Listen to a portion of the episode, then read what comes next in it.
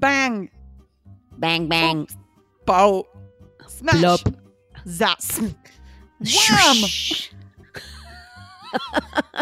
Plop, exijo una explicación. Recorcholis. Santos tiburones, Batman. Oh, rayos y centellas. Eh, eh, Recorcholis. Repámpanos, ¿no? Caracoles. ¿Qué significa eso? Buah. Sí, ¿qué les pasa a las chicas hoy? Estamos por entrevistar a una traductora de cómics. Fuertes aplausos. Bravo. Sí, y estábamos recordando, ¿no? Cuando uno leía todas estas onomatopeyas raras, o cuando yo, yo miraba Batman, me acuerdo, miraba Batman este, en la tele. Y así había mu- mucho de eso también, aunque fuese en la tele. ¡Pam! ¡Pum! Santos, santos tiburones. Me acuerdo una que estaban Batman y Robin colgando de un helicóptero y se lo quería morfar un tiburón y eh, Robin decía, santos tiburones, Batman, dame el repelente de tiburones. ¿Qué? ¿Tanto qué? No es muy gracioso. En los dibujitos animados hay un montón de, Rayos de maldiciones. Que usan. Sí, son que- geniales. Que son tipo, ¿quién dice eso? O sea, ¿quién dice Sí. rayos y centellas? No Empecemos por ahí. No sabemos, Nadie, no sabemos. Solo los dibujitos. Este, sí, y después también de grande me acuerdo que fue como una re sorpresa enterarme que Bruno Díaz en realidad llamaba Bruce Wayne, ponele, ¿no? Y que el pobre Robin se llamaba, no era Ricardo Tapia, que parece un jugador de fútbol de Independiente. No, se llamaba de otra manera. Bueno, así. Bueno, nada, todo esto, digo, tiene toda una. mm, eh, ¿Cómo se llama? Bueno, igual, por ejemplo, Catwoman, Gatúbela me gusta. A mí Gatúbela como traducción me gusta. Me gusta. Está buena, Sí, ¿o no? me gusta. Eh, ¿Y cómo se llama? Digo, la, la gente que viene leyendo cómics desde chicos y, y que tiene como más idea que nosotras, ¿no? Porque yo, yo leía, leía historieta, ¿eh? Pero no, no tanto, por ahí eran más de acá. Leía Condorito, no sé de dónde es Condorito de acá, calculo. Paturuzú es Argentina, Mafalda es Argentina. Sí, de una. Entonces no recuerdo mucho de traducciones, pero sí siempre me causaron mucha gracia las, las onomatopeyas y todo lo que se quiere transmitir en la historieta. Entonces es difícil. hay un, hay un librito de niños que les leo a mis hijos que es como su libro favorito, los hace llorar de la risa. Ay, mirá. Es una pavada, es, es son unos, ani- unos animalitos Ah, y, y te muestran los distintos colores. Te muestra el. Te dice verde el pantalón, azul el pantalón, y te muestra un elefante en pantalón, una cebra en pantalón, claro. con distintos colores. Y de último llega un pavo y el pavo siempre lo tiene mal puesto. Entonces vos venís, verde las zapatillas, azul las zapatillas. ¡Ah! ¡Caramba! Eso dice. Y, y el pavo tiene la zapatilla arriba de la cabeza o se puso el pantalón Ay, no, arriba qué lindo. por las manos. Lloran de la risa. Qué Y me piden lindo. siempre caramba, caramba. Quieren ese, ese Quieren caramba. de, Ay, caramba. Sí. Claro. Y caramba también es una palabra. ¿Vos usás caramba? No, ¿quién es? Yo en mi vida usé esa, esa Caramba, expresión. No. No, Caramba. no, me, me- me acuerdo de la canción de las, ¿qué eran? Las Azúcar Moreno, que cantaban. Caramba, caramba, solo se vive una vez. Creo que nunca lo vi en ningún otro lado, excepto una caricatura. Las azúcar morenas, que vayas a ver. Y Eran esas, ¿no? Porque yo capaz que estoy diciendo otra cosa. Ay, qué mal estamos, por favor. Lo, lo rápido que nos fuimos de tema hoy. Pero volviendo, digo, eh, está buenísimo porque el, el- la historieta, novela gráfica, cómic, bueno, a veces le dice más cómic, eh, tiene como muchas características muy lindas, ¿no? Hay algo visual, todas estas onomatopeyas tratan de, de- de acompañar ese movimiento del dibujo y todo lo que está sucediendo y traducir es muy difícil, no solo onomatopeyas, todo. Ah, Chiste que aparece, que está conectado con El la humor, imagen. la restricción de caracteres. Exactamente. Hay un montón de cosas a tener en consideración y hoy vamos a hablar de, de esto justamente con una traductora experta en el tema. Así es. Pero antes de pasar a la entrevista, tenemos Ay, un pequeño sí. favor. Ah, ¿me vas a hacer un favor a mí? Ah, no. Ah, no, no. Sorry. Me, me- Caramba, me confundí. Demonios, Marina, no entendí. No. Queremos pedirle a, a- a quienes nos están escuchando si pueden suscribirse desde cualquier aplicación de podcast, puede ser de Spotify o iTunes o Google Podcast o Podcast Addict o Sí. cualquier aplicación que tenga, suscribirse y si les gusta lo que estamos haciendo, dejarnos algún que otro comentario o algún review. Que hay mucha gente que, Porque- que se copa y nos, de- nos escribe cosas en Twitter y la verdad que para nosotros la- nos encanta porque sabemos que, que mucha gente los escucha, nos dejan comentarios en las redes, pero bueno, charlennos, nos cuentan más. o Básicamente eso nos ayuda, no solo nos ayuda porque nos pone contentas, Sí, sino que nos ayuda a que la, la ot- otra gente nos encuentre. O sea, cuantos más suscriptores tengamos o más reviews tengamos, más Claro. arriba aparecemos en las listas y más fácil que otros traductores o lingüistas o gente que le interesa escuchar lo que, lo que hacemos nos encuentren. Sí. Así que les agradecemos un montón. Si se suscriben, nos dejan algún que otro Sí, comentario. repámpanos, acaba de entrar un mensaje. No. Rayos y centellas, vamos a ver qué dice. Santos tuiteros, Marina, están dejando mensajes por todos lados. Oh, se han suscrito más. Santos suscriptores, Marina. Oh. Y así podemos seguir toda la tarde. va. Mejor pasamos a la entrevista, ¿no? ¿Qué te parece? Dale que sí.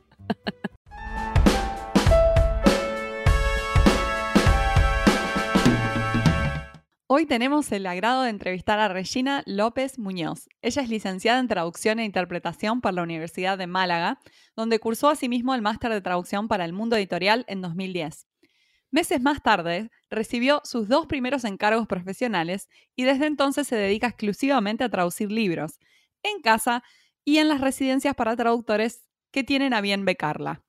En su currículo cuenta con casi 100 títulos traducidos del francés, el inglés, el italiano, en su mayoría en narrativa contemporánea, memorias y cómic.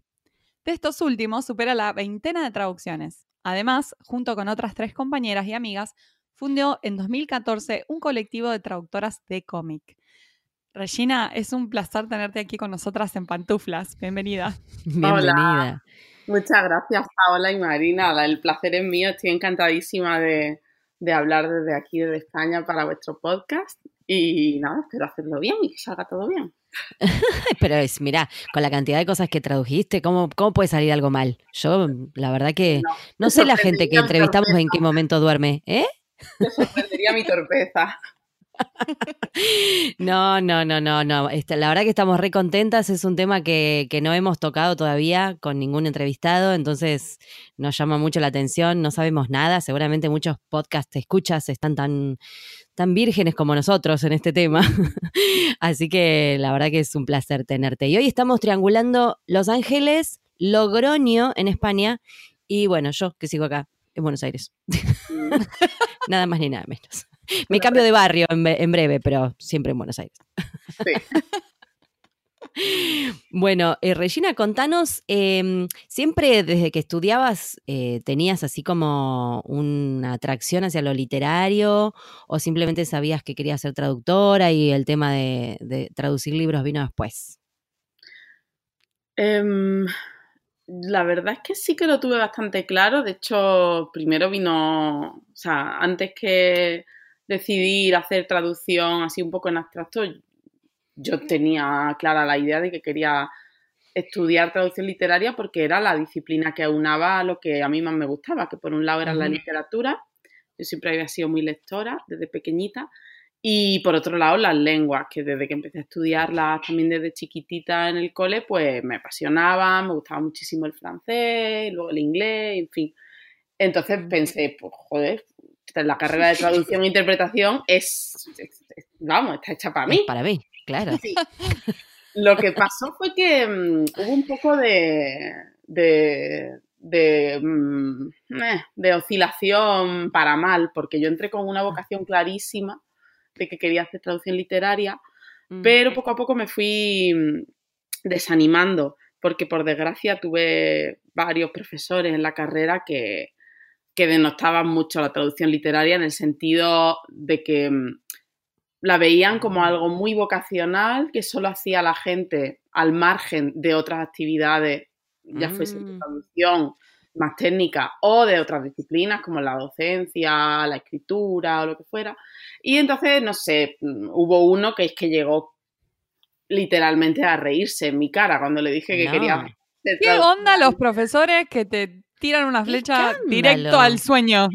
Ya, ¿Qué onda? ya, Pues ahí están, Sí. ahí siguen además ejerciendo, todo bien. Hola, le queremos mandar un saludo al profesor que se rió en la cara de Regina. En su cara, señor. Tiene 100 libros encima, señor. In your face. In your face. Sí, hay- la verdad que eh, es, me, me indigna bastante cuando escucho ese tipo de, de cosas, porque mm, una cosa es que alguien quiera pintarte un panorama quizás más objetivo para que sepas cómo viene la mano, y otras que directamente te tiren abajo algo que querés hacer. Sí, Mm, eh, además no, no, no sé, bien. uno se, uno se pregunta qué hay detrás de eso, si no hay maldad o no sé, frustración personal incluso, no lo sé, totalmente. simplemente claro. imprudencia, ¿eh? no quiero tampoco Sí, pensar ignorancia quizás también. Sí, o, no sé, que simplemente no... Claramente no es, no es el amor a la, a la docencia, porque me parece que una persona que tiene alma de docente no dice esas cosas. Pero bueno, Claro, pero luego a una la pilla con 18, Sí, 19 claro. años, tierna e inexperta, y Sí. yo no me, no, no sé, no, no puse en entredicho aquello, entonces pensé, pues, que probablemente sea verdad, que será muy Claro. difícil la traducción literaria. Entonces, cuando acabé la carrera, anduve un poco perdida, probé suerte con la docencia, hice varias cosas, y pasaron tres o cuatro años hasta que me tuve que confesar a mí misma la realidad de que yo seguía queriendo dedicarme a la traducción literaria. Y entonces tuve la suerte de que en mi propia universidad, eh, a pesar de la ironía, había un máster en traducción literaria. Y ahí fue un poco Ah, cuando wow. reconecté con, con mi idea inicial. Mm. qué bueno, qué bueno. Además, vos trabajás con tres idiomas, ¿o no? Francés, Sí, inglés e eh, italiano. Francés, inglés, italiano, sí, lo, por supuesto el volumen de trabajo es mucho mayor en inglés, porque Ujú. evidentemente se traduce muchísima más literatura de esa lengua. Eh, también estudié portugués, pero todavía no he tenido ocasión de, de ponerlo en práctica. Sí que voy a hacer próximamente un libro infantil, va a ser mi primer encargo del portugués y estoy súper emocionada, claro. Ah, Ay, qué qué lindo. Pero vaya, va a ser muy difícil porque tengo comprobado que los libros infantiles son Son un gran desafío, sí, pero, pero un lindo desafío. Pero sí, súper sí. lindo. Y además eh, te vas a estrenar en portugués, nada más ni nada Eso, menos. Entrar por la puerta grande con el portugués. Regina, y nos encantaría hablar un poco del- de los cómics, porque es algo tan particular y no sabemos mucho al respecto y nos genera mucha intriga. ¿Qué es lo que más te gusta de traducir cómics?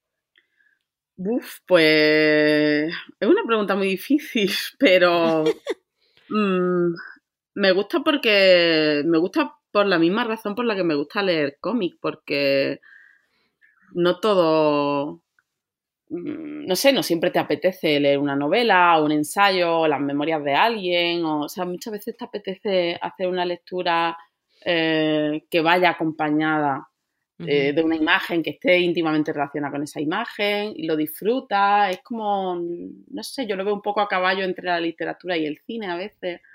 Y, y trasladándolo eso a mi actividad como traductora, pues mm, supone muchísimos retos y, y me hace siempre, cualquier cómic mm, me hace plantearme muchísimas cuestiones. A mí me hace mucha gracia cuando Mm. me viene un editor de cómic y me dice, queremos traducir este cómic, ¿lo podrías hacer dentro de dos o tres semanas? Me parece que es una falta del respeto, de- del respeto del propio editor de ese, de ese libro, al- porque le está restando una importancia que tiene. eh, totalmente. Pero suele suceder eso, que se le, se le resta importancia porque es un cómic y no un libro. ¿O, o Claro, que piensan igual que es que más fácil? dentro del ámbito del Mm. panorama editorial, ¿no? O sea, ahora porque cada vez está más presente en las librerías y ocupa más espacio y más protagonismo y se habla de ellos ya, por lo menos en España, no sé cómo será en Argentina, pero cada vez se habla más de cómic en la prensa cultural que se publica los sábados, ¿sabes? Los típicos Mm. reseñas literarias. Antes nadie pensaba, nadie se ocupaba de los cómics y ahora hace poco incluso uno de ellos fue, fue portada en uno de los principales suplementos literarios. Ah, Entonces, sí, todavía, todavía creo que hay quien denota un poco el, el, el- el género, el medio del cómic, pero también creo que en los últimos años se está poniendo muy, muy de moda y que los propios editores son conscientes del tirón que tiene el cómic. De ahí que, por ejemplo, haya muchas editoriales eh, literarias que estén abriendo colecciones de, de cómics. De cómics. Sí, hay como un, como un renacimiento del nuevo cómic fan, ¿no? no sé, me parece, de unos años hasta ahora, no se ve tanto como friki eh, leer cómics. como que antes era más marginal, digámosle. Es más mainstream ahora, sí. Se está, sacudiendo muchísimo esa imagen de algo infantil, inmaduro, propio de, chavales, adolescentes o que solo les interesa el mm. manga, el cómic de superhéroes. No, tenemos unos cómics que son obras literarias, como La Copa de un Pino. Y, y bueno, es, no sé, es que creo que esto ya es incontestable, es que no hace falta ni debatir sobre ello. eh, nosotras, bueno, la verdad que yo no, leo muchos cómics, voy a, voy a confesar. Ahora de adulta, ¿no? Cuando era chica por ahí sí, pero ahora no. Y, mm, y se me hace que hay muchas onomatopeyas en general, ¿no? Por esta cuestión lo que vos dijiste, casi cinematográfica, pero es con imágenes, ¿no? hay mucha onomatopeya. De los idiomas que vos manejas, ¿hay alguno que tenga onomatopeyas que no tienen equivalentes en español, por ejemplo? ¿O que se complican? Lo raro es que haya onomatopeyas con una equivalencia clarísima en español. Eh, bueno, antes de seguir con este asunto, yo, quiero, yo quiero puntualizar que yo tampoco he sido una gran lectora de cómics hasta que no he empezado a traducir cómics. O sea, yo había leído de ah. pequeña lo típico que uno lee, leo Asterix, leo Tintín, leía Mafalda, leía Ah, Mafalda, sí. Pero yo no, había, no me había subido al carro de, de la, del, del, del cómic y de, de, esta nueva tendencia a llamarlo novela gráfica, ¿no? No mm. me había todavía llegado el momento, creo que estaba... Eh, que hasta que no llegó el momento de empezar a traducirlo, porque uno de los primeros dos encargos que recibí fue de cómic y desde ahí ha sido ya he hecho casi, casi 30. Claro, ahí cuando te, enamoraste, cuando empezaste a trabajar en el género. Sí, sí, totalmente, porque me di cuenta de, la mina que había ahí, del interés que generaba en mí que, y que creo que además es un interés compartido por muchísimos lectores. Y con respecto a las onomatopeyas, pues sí, es que como te decía, no sé, es que por ejemplo no existen diccionarios de equivalencias de onomatopeyas acuñadas porque, a ver, para empezar, los, propios límites de la onomatopeya no existen. O sea, puede haber tantas onomatopeyas como alcance tenga la imaginación de quien mm. la crea. Y el traductor tiene que venir detrás y reproducir esa misma imaginación. Em, que en todo caso te puede ayudar el dibujo, ¿no? la gráfica. Claro, por ejemplo. Pero tenés como un glosario de tipo, bueno, si dice SAS, le voy a poner pum, no sé. Claro. un mini glosario que te armaste. Uno siempre tiene esos truquillos, esos glosarios que se van montando en paralelo. Y ahí es verdad que hay obras de referencia. Hay un diccionario muy clásico de onomatopeyas de Roman Gubern. Hay un diccionario en, de onomatopeyas con sus equivalencias en castellano, catalán, francés e inglés que publicaron en la Universidad de Vic hace unos, unos años. Y eso siempre sirve, pero te sirve como guía o como punto de partida. Claro. Porque no, imagináis la cantidad de veces que yo me, dirijo a ese diccionario a buscar alguna onomatopeya y no la encuentro. Porque es que no, porque es lo que os digo, hay muchísimas y, mm, y al final es verdad que la clave, como en tantas muchas, como en tantas otras cosas del cómic, te la va a dar la imagen. Si a mí me diesen esa onomatopeya aislada de su imagen, no, es, me perdida. loca porque no sabía qué quiere decir. Claro, claro, claro. Entonces hay, hay muchísimas onomatopeyas que ojalá fuesen todas tan fáciles de trasladar como el ladrido de un perro o el disparo de un arma porque las más de las veces son eh, onomatopeyas muy sutiles, de incluso de, un ruido que no es tal, el ruido de frotarse los ojos, eso no emite ningún ruido en realidad, por ¿Cuál será? No, no, no, no me hace ruido el mío, no sé, no me doy cuenta. Y luego uno lo piensa y se, le, se te pueden ocurrir varias opciones. Y la veían a Regina agarrándose los ojos, ¿no? A ver qué pasaba. Y bajándome y subiéndome una cremallera y asomándome a ver el ruido que hacen las hojas de los árboles cuando las mece el viento, cosas así. Pueden ser muy poéticas o de los más banales como la de la cremallera o tirar de una cisterna. Claro, claro. Regina, ¿y cómo se, cómo se traduce un cómic? O sea, te dan como te dan un PDF, lo traducís en Word, en Excel, o hay un programa, una plataforma que se usa para, para poder traducir mientras vas viendo el contexto. Pues mira, si hay una plataforma, yo no la conozco y me encantaría conocerla. ¿Dónde está esa plataforma? No, eh, yo normalmente cuando recibo un encargo de traducción de cómic, suelo recibir en primer lugar el archivo en PDF a veces ese archivo, eh, la editorial lo acompaña de un ejemplar en papel del libro, lo cual es muy, muy útil porque si bien eso ya con la novela puede que en algunos casos carezca ya de sentido, en el cómic es muy importante y muy interesante contar con la página abierta porque ven muchísimo más claramente la composición mm, eh, de la página, la forma la que tienen los personajes de ir evolucionando dentro de la página, de expresarse, de de presentar cierto, cierta gestualidad o facciones que denotan un poco lo que está queriendo decir. O sea, eso lo ves en el PDF, pero si ves la página completa yo creo que te haces una idea muchísimo más general y teniéndolo al lado en el atril eso ayuda mucho. Y eh, una vez que mm, se negocian las condiciones y bueno, se acepta el encargo, yo lo que hago es una traducción en un Word. Eh, yo no, ofrezco mi servicio como traductora y maquetadora de mi propia traducción, que sé que hay traductores que lo hacen, claro. pero no es mi caso. Yo no, manejo los programas de edición, de, el InDesign, ni el Photoshop, ni nada de esto. Entonces yo entrego un, archivo de Word que posteriormente se va, se corrige en la editorial y la, editorial tiene su, su maquetador, su rotulista que va pasando mi traducción a los globos, a los bocadillos y a, la, y a las cartelas. Em, ¿Y vos podés ver todo en contexto después, como para dar tu ok final o, o eso Sí, luego me pasan las correcciones, normalmente me las pasan sobre la maqueta ya de la imagen, y ahí es verdad que muchas veces em, hago cambios y sugiero cambios porque veo que ya al, mm. al combinar la imagen y el texto veo más claramente cosas que sobre el Word no las veía. Lo que es muy complicado, sobre todo al principio, es ajustar mi texto, el, volumen que debe ocupar mi texto con el original, porque claro, la restricción de espacio, digamos.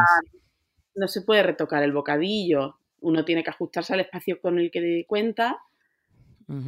Y entonces, pues si tienes 70 caracteres, no puede hacer una traducción que sean 90 o sí, se puede, pero no queda bien. O al revés, ¿eh? también pasaba muchas veces que tu traducción es más corta mm. de lo que lo era el original y tienes que meter a veces una morcilla para que no se quede un blanco feo dentro del cuadro. Sí, sí. El flagelo, el flagelo de la restricción de espacio, ¿no? Que también este presenta sus problemitas cuando uno tiene que traducir. Es como con los subtítulos, por ejemplo. O con el doblaje, claro. incluso. Em, de, hecho creo que no sería muy difícil desarrollar un programa como el que utilizan los, los traductores de, de subtitulado, pero bueno, de momento no, creo que no lo hay. Por ahora no. y tengo una pregunta, ¿existen cursos de especialización o pueden llegar a existir cursos de especialización? Porque creo que ya por lo que venimos, lo que venís contando, ¿no? De, lo que quizás está creciendo la, la popularidad del cómic, eh, sería como una subrama dentro de la traducción literaria. y sí que existen ya. En España tenemos varios cursos. Bueno, eh, yo misma dentro del máster que hice en la Universidad de Málaga en el año 2010, mm. teníamos toda una serie de bloques de traducción especializada. Había, por un lado, traducción de poesía, traducción de ah, teatro, de textos eh, humanísticos en general, de, de narrativa, y uno de esos bloques era traducción de cómic. Ah, ok, bien. Eh, a, mí a, mí me, enseñó muchísimo. Teníamos un par de profesores en el departamento de la universidad que manejaban mucho, manejaban muy bien los códigos de, del lenguaje del cómic y a mí me, me, abrió los ojos a que realmente no se trata de un juego, no se trata de algo que pueda hacer cualquiera, lo tiene que hacer para empezar un traductor Qué que genial. domine eh, la traducción literaria. Y, y sí, en cuanto a cursos, en la propia Universidad de Málaga ya se han celebrado tres ediciones de un curso de especialización en traducción de cómic, que, mm, en el que además he tenido la suerte de participar, dando, impartiendo un taller de traducción de cómic en francés. Y otras compañeras mías de las cuatro de Sildavia, Esther Cruz y, y Julia Osuna, también han participado dando talleres varios de traducción y de condiciones y de cosas así. sí. Súper interesante. O sea Además, que son unos cursos que, que han tenido bastante éxito. Ha venido gente de toda España a hacerlo, lo cual al principio a nosotros mismos no, y a la organizadora, Mm. a la coordinadora del curso, que era María López Villalba, la sorprendió. Y, o sea, que, se- que percibo realmente un interés creciente en la Claro. traducción de cómics. Y, y creo que cada vez se le está dando la importancia que merece, cada vez más. sí. que merece. Un poco hablaste de, de los desafíos en cuanto a la restricción de caracteres, las onomatopeyas. ¿Qué otros desafíos presenta la traducción de cómics? A mí se me están ocurriendo ya un par en la cabeza, pero ¿cuál- ¿cuáles te- se te vienen a vos a la mente enseguida? Pues la del espacio, eh, la restricción del espacio es fundamental y yo creo que es una de las que más padece el traductor cuando empieza a enfrentarse a los textos de cómic. Porque ya os digo, no existe un programa que te diga, entonces al principio vas literalmente contando caracteres. O sea, yo me acuerdo de ir, de escribir la traducción de una, de un bocadillo, no tenerlo muy claro y escribir debajo el original, ver cuántos caracteres tenía y decir, vaya mierda, me he pasado 20 caracteres, ahora hay que empezar Claro. Luego uno va desarrollando el ojo de halcón y ya a, a simple vista sabes cuando te pasa y sabes Me no. encanta, como que escaneas un documento y comes 834 caracteres. Sí, Tenés el ojito Exacto. acostumbrado. plan fenómeno. Sí, totalmente. Pero bueno, es una restricción, pero también es un reto que luego resulta bastante útil, porque cuando uno empieza a ser más consciente de cosas que son superfluas o que se pueden decir de otra manera más breve, pues también eso luego lo puedes aplicar a otros ámbitos de la traducción. Eh, y luego, pues, otras características de la traducción de cómic que yo veo clarísimas son, bueno, ya hemos hablado también de la presencia de onomatopeya, de la continua interacción entre el texto y la imagen, porque eh, muchas veces hay ciertas libertades que uno se puede llegar a tomar cuando está traduciendo una metáfora o un chiste, y en una novela em, puede pasar desapercibida esa libertad, pero eh, ante la presencia de una imagen que está ahí y que está haciendo saltar todas las alarmas, pues tienes que vincular necesariamente esa metáfora, ese chiste, a un elemento gráfico muy concreto.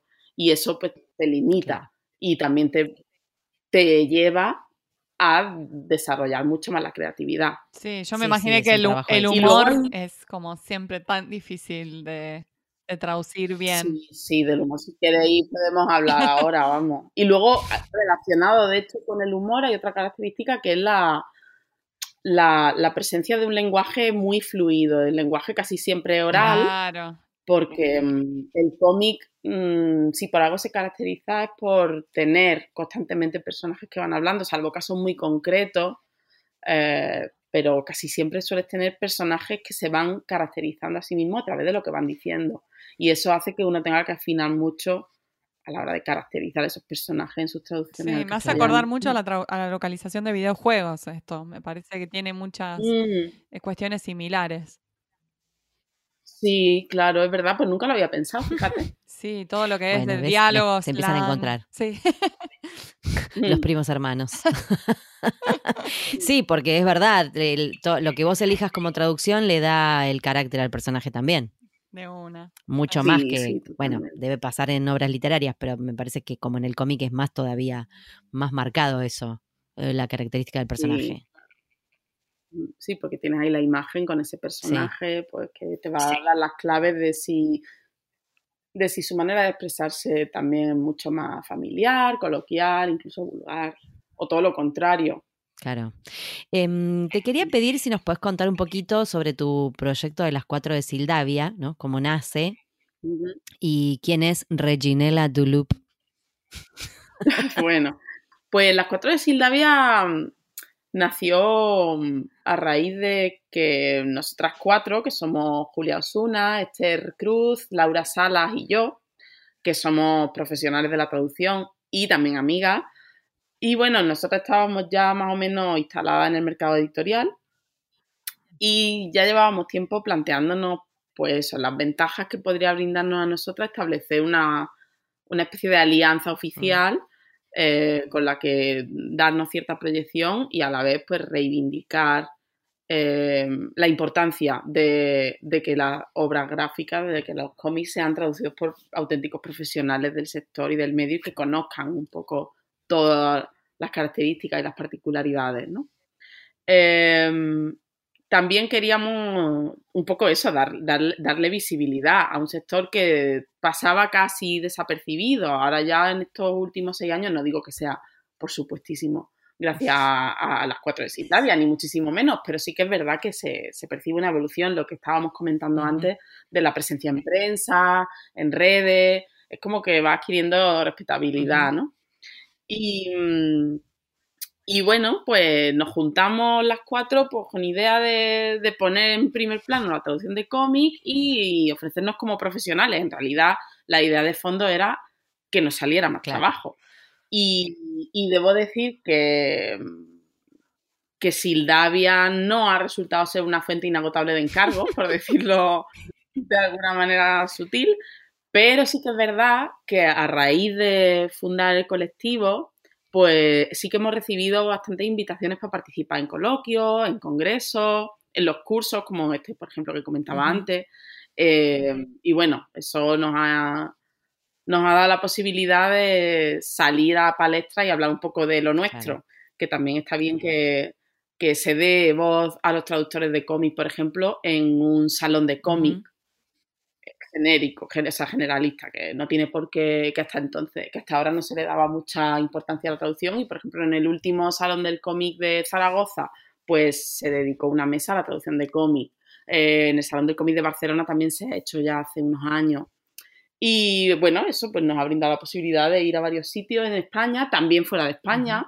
Hemos estado dando cursos y talleres de traducción de cómic en Francia, en la Universidad de Tours, en la de Nîmes, eh, hemos estado en México y, en Argentina estuvo Julia Osuna, ahora que lo pienso. Ah, ¿Pero cuándo? ¿Hace mucho? Sí. Pues sí que debe de hacer, ahora mismo no lo recuerdo, pero creo que fue en torno a 2014 o 2015 como mucho. Ese verano estuvo ella en Argentina. Regina, y en la sección de en la sección de misiones de la página web hablan de los dilemas de traducción que se les presentó a cada una em, con, los libros, ¿no? que han traducido de los que tradujiste vos, ¿recordás alguno que lo hayas visto y hayas pensado, ahora qué hago? ¿Para dónde salgo corriendo? ¿Quién me ayuda? Uf, sí, no, no, ha habido momentos muy dramáticos en estos años. Y los, que tienen que estar por llegar, supongo, pero... Sí, sí, bueno, eh, ahora mismo se me ocurre un caso muy paradigmático para mí porque fue el segundo cómic que traduje y fue, no sé, como a una escuela de traducción de cómic a lo bestia, porque era mm, un libro de mm, misceláneo, un cómic sobre cocina de un autor francés y em, eran historietas independientes, en algunas era simplemente una receta, en otras pues te explicaba el origen de una verdura o cómo, cómo, no sé, cómo se cosechan los salsifis. las recetas son terribles para traducir, sí. Son muy difíciles. Claro, pues imagínate recetas que además eh, cuentan con el plus de que están llenas de, chistes y de sentido del humor, de doble sentido, de juegos de palabras, todo ello asociado a imágenes, porque era, era básicamente la, la función del autor, eran el libro era la recopilación de una serie de entradas que el autor tenía en su blog, en un blog del diario Le Monde, y era el blog de cocina barra humor de, eh, de Le Entonces, mm, hubo, yo recuerdo un momento de, las lágrimas en los ojos, decir, ¿qué hago con esto? O sea, había unas tiras en apariencia muy sencillas que se fundamentaban únicamente en un juego de palabras entre, por ejemplo, un, un batidor de estos de huevo, unas varillas, y en la, en la, mm, en la polisemia de esa palabra en francés y jugaba con eso y creaba un chiste en Oh. imágenes. No, claro. Era, eh, vamos, demoledor. Entonces, nada, yo me devané mucho los sesos con ese libro. Fue el segundo que traduje, el segundo cómic, y aprendí muchísimo con él. Luego, encima, eh, el autor vino invitado a España y a mí me pidieron que ejerciera de intérprete en las entrevistas y esto me brindó también la oportunidad de conocerlo mejor y, y de hablar más con él en persona. Y me contó que esas mismas tiras que a mí tanto me habían hecho sufrir, ah, en la edición alemana del libro se habían eliminado Ay, directamente. no. No. Sí, entonces dije. ¿Pero por qué? ¿Es, Sí. es así? ¿El alemán no tiene sentido del humor? ¿Qué le pasa? No había forma, no había manera. Hombre, podríamos sacar conclusiones, pero yo no voy a sacar, no seré yo quien las saque. Me hizo acordar, me hizo acordar, acá llega el momento en que me desvío del tema, pero me hizo acordar a un sketch de Monty Python que se llama eh, El Mm. chiste más gracioso del mundo. No, el chiste, ¿cómo era? El mejor chiste del mundo, algo así, que la gente se muere de risa y literal se muere y van muriendo uno tras del otro Ah, y los terminan lo terminan usando los en la guerra para matar al enemigo. Sí, ¿Lo viste? es verdad, Si no, búscalo, es buenísimo. Me hizo acordar a eso porque se Pues ríen de los alemanes casualmente. Bueno, no importa, no, no nos vamos a ir de tema. Casualmente los ingleses nunca lo habría sospechado. Luego, bueno, eh, otras, otras veces que me he tirado de los pelos ha sido con adaptaciones literarias en Ajá. viñeta, que mm, casualmente he hecho dos hasta la fecha. He hecho la adaptación de, de Suite Francesa de Irene, de Irene Nemirovsky y de mm, un libro que se llama Esperando a Mr. Bojangles, una novela francesa que aquí ha tenido mucho Mm. éxito y en Francia mucho más. Y bueno, siempre se te plantea el dilema de qué hacer con si partir un poco de una de la traducción ya publicada, de si no, y entonces siempre uno tiene que ver un poco las circunstancias en cada Claro. caso. Ahora se me presenta la se me presenta un panorama muy muy en esa onda porque me han encargado la la traducción de la adaptación en cómic del cuento de la criada. Ah, ¿en Ah. serio? Así que Wow, sí, sí, sí, sí. en cómic, qué Así tremendo. que bueno. en cómic, sí. Bueno, ahí ya tenés igual un poco de, de data de la novela, pero va. Sí, bueno, tengo la novela, tengo la serie Claro. además, o sea que pero ese puede ser un arma de doble Total. filo. Siempre, casi muchas veces partir de la virginidad absoluta y Mm. decir, voy a hacer lo que me dé la gana. Sí. Y- Bueno, claro, porque la idea que es eh, hacerlo como desde el principio, pero para llegar al público de cómic. O sea, es la misma historia, no es que es una continuación ni nada. diferente. Sí, bueno, en realidad estoy diciéndolo, estoy diciendo claro que sí, pero todavía tengo que sentarme a analizar si realmente la adaptación parte literalmente de frases literales de la novela de, Ton- de, de, mm, perdón, Margaret. de Margaret Atwood, iba a decir Tony. Eh, o sea, que hay un trabajo que, que por eso me río cuando a veces te dicen, sí, un cómic te lo hace en una semana, ¿no? No, Ala. no, No. señores, basta. La serie es una de Netflix, ¿no? Porque yo la vi, no, creo. es este Handmaid's Eh, Tale. No, ¿Handmaid's Tale es? Mm, Handmaid's Tale. Claro. Ah, no, está Sí, re buenísima. Sí, yo ya la vi las dos primeras temporadas. Sí, Claro. tremenda. Pues se supone, no, No, pensé que serie, era otra de la- Margaret la- Atwood, que también hay una criada. ¿Cómo se llama? ah, no. Ah, Que también está buenísima. no. es una de Netflix. Hay otra que se llama Alias Grace. Esa, la alias decís- Grace, esa, Ah. sí. No, ella habla. Vos hablas de No, Handmaid's Tale. Handmaid's Tale, ok, ok, ok. Uf, tremenda es, tremenda. Sí, no, tremenda mal. Sí. Como que no puedes dejar de verla, pero te hace mal también. Sí, Mm. sí, sí. Otra vez nos vamos de tema, pero sí, yo me puse muy nerviosa. Todos los capítulos me la pasaba hablando y me levantaba de la silla y me ponía muy mal. No puede ser, no puede ser. Me Nada. volví loca. Hemos venido a este mundo a sufrir. Sufrí, sufrí mucho, Ay, pero no puedo dejar de verla tal cual. Y amo a la protagonista, además. Es muy. Sí, seguro que yo tampoco podré dejar de No, pues claro. Y aparte en imagen, porque tiene como imágenes muy fuertes ya. Muy, bueno, obviamente sí. yo la vi en, en la tele, ¿no? Pero digo, para un cómic también tiene Mm. imágenes que están buenísimas. Así Sí. que va a estar muy Y lindo. el cómic también tiene imágenes muy potentes, que ya lo he estado mirando por encima y tiene, tiene mucha fuerza. sí. Wow. Qué buen proyecto, Bueno, Regina. qué lindo, qué lindo proyecto.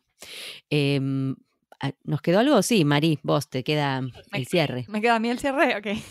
Ah, sí, Eh, me este- parece que sí.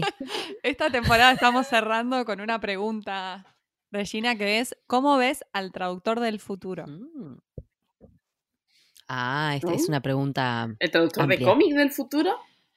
Eh, puede ser, sí, el traductor en general del futuro, pero si querés eh, direccionarlo para el lado de cómic, bienvenido sea. Pues no sé, pero me gustaría imaginar un futuro en el que los traductores de cómics tengamos ese programa del que hemos estado hablando hace un momento, que te cuente los caracteres. Sería, para mí sería la magia más absoluta y el futuro más deseable.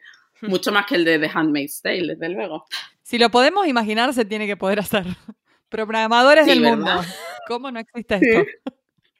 Claro, no hay, no hay imposibles. Qué genial.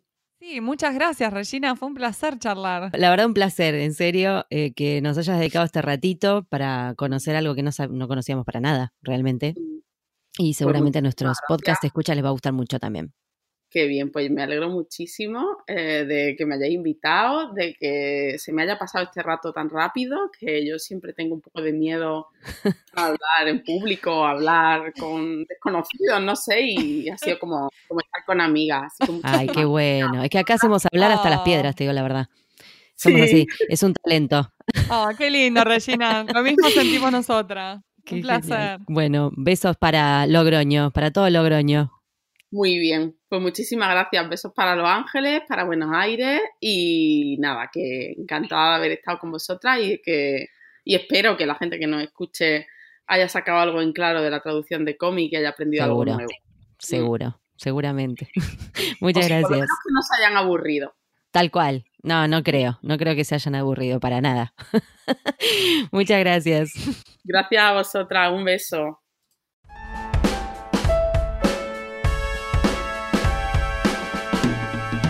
Este fue un nuevo episodio de En Pantuflas. Podés encontrarnos en la página en guiondelmediopantuflas.com y suscribirte para escuchar los nuevos episodios en Podcast Addict, Google Podcast y Spotify. Prohibida su reproducción Los Ángeles, Marino, Paula Caballito, Argentina, las pantuflas de flamenco son mías. Y las de tigres son mías.